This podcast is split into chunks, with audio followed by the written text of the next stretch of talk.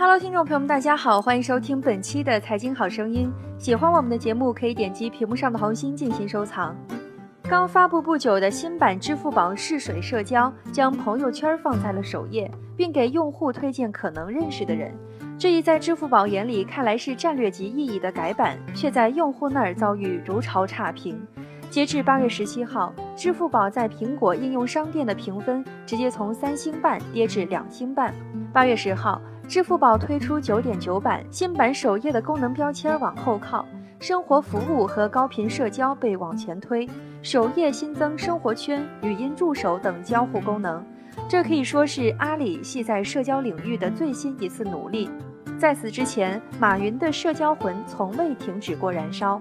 最早从移动好友互动平台来往做起，不敌微信后被废，再到办公社交平台钉钉，引发腾讯推企业微信一起抢市场，再到今天的新版支付宝，希望借助社交激活更多生活交易场景。阿里始终不愿放弃在社交领域与腾讯的交锋，但占领的阵地依然相当有限。来往，马云承认败给微信。二零一三年九月二十三号，阿里巴巴发布移动好友互动平台来往，这也是阿里巴巴新成立网络通讯事业部后首个对外正式亮相的集团核心级项目。作为一项即时通讯软件，也是阿里第一款独立于电商业务之外的社交产品。其核心功能是实现熟人之间的社交。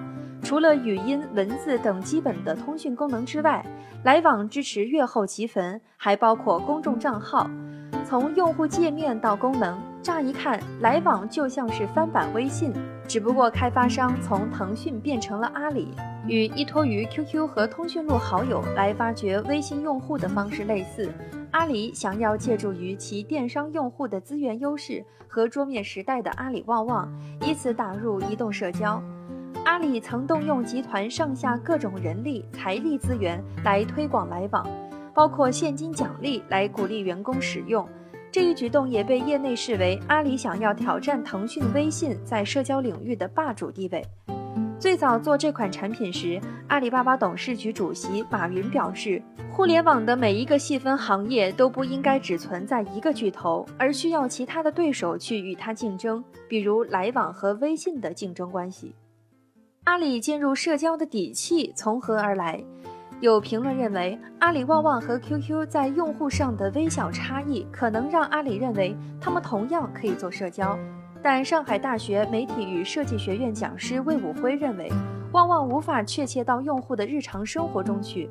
在大多数时候，用户把旺旺当成一个临时性的买卖双方就特定事宜的沟通工具，一旦沟通完成目标，便不再使用旺旺。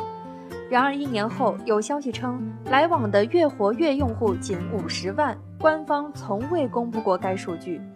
这一成绩远不如微信，也不敌陌陌。正如腾讯董事局主席兼首席执行官马化腾所言，打败微信的不可能是另一个微信。先投资后全资收购陌陌，似乎成了阿里弥补来往推广失败，并能与微信、QQ 决战到底的最佳举措。二零一五年年初，马云在一次演讲中低头认输。我原来会想做个东西和微信竞争，但现在会为微信鼓掌。这种竞争是一种乐趣，我们会在竞争中此消彼长。二零一五年十一月，来往更名为点点虫，主打阅后即焚功能，成为一款专注于私密社交的软件，为这场竞赛画上一个句号。钉钉填补办公社交的空白。倒下了一个来往，爬起了一个钉钉。阿里并没有因为来往的失败而停止在社交平台的奋战。二零一五年五月，阿里正式发布钉钉，将目标瞄准了需求强劲的办公社交软件。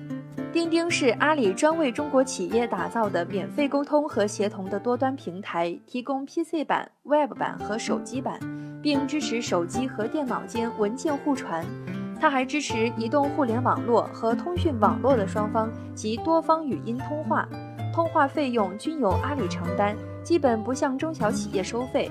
另提供花式考勤、视频会议、审批、智能报表、请假等日常办公需求。在填补办公类移动社交平台的空白上，阿里比腾讯先行了一步，也成功避开了和腾讯正面交锋的尴尬情况。这一招棋走得漂亮。截至三月三十一号，钉钉的企业组织客户超过一百五十万家，且今年只用了三个月时间，增幅就达到了百分之五十。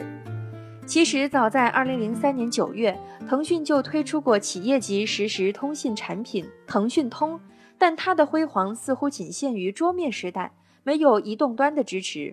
腾讯通无法满足人们在互联网公司崛起时代里移动办公的需求，已然成了鸡肋。而钉钉一经推出，就迅速占据了办公移动社交市场的半壁江山。正当阿里在拓展钉钉业务上干得如火如荼时，腾讯祭出了大招——企业微信。企业微信二零一六年四月上线，钉钉好不容易做起来的企业级市场被微信盯上了。阿里和腾讯又一次不可避免的正面交锋。业内人士评价，腾讯做企业微信有点当年阿里推来往的意思，各自都是在自己不擅长的领域白费努力。目前来看，钉钉还占据主要优势，但企业微信和微信俨然会成为其最大的威胁。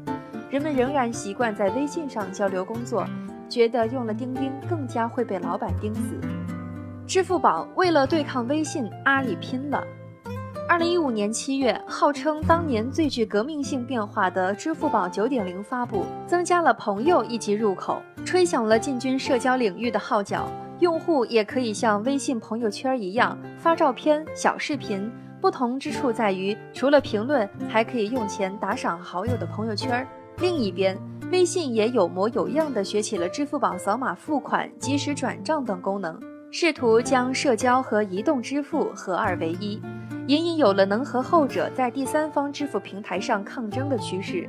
此次支付宝九点九版则将原有标签为支付宝的一级入口改成了生活，主界面底色从黑灰变成天蓝，十二宫格的功能骤减为八个，新增搜索栏支持语音输入，以瀑布流的方式展现好友动态。可以看出，为了对抗微信，为了进一步拓展社交市场，阿里真的拼了。二零一六年初，亚布力中国企业家论坛第十六届年会上，有观众问马云：“阿里在电商领域很成功，为什么一直未放弃社交，要去对方的强势领域竞争呢？”阿里表示：“腾讯在做社交，阿里要做社区，社区做的是共享，要在微信基础上对未来的探索。”阿里不是在模仿微信，而是要超越微信。但不论是社区还是社交，这一点始终是阿里的软肋。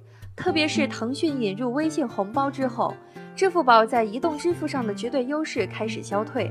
马云把腾讯的微信红包视同腾讯对阿里的珍珠港偷袭。互联网分析师郝志伟认为。支付宝不是追随微信，它咬定社交不放，其本质还是要贯通一切连接人与交易的场景，粘住老用户，卷入新用户，让大家在用货币投票的时候都能想到它，都能用到它。但虎嗅网的一篇文章认为，基于支付交易建立的关系，在大多数情况下不存在社交基础，因为在国人看来，钱是一个能避就避的敏感话题，谈钱容易伤感情。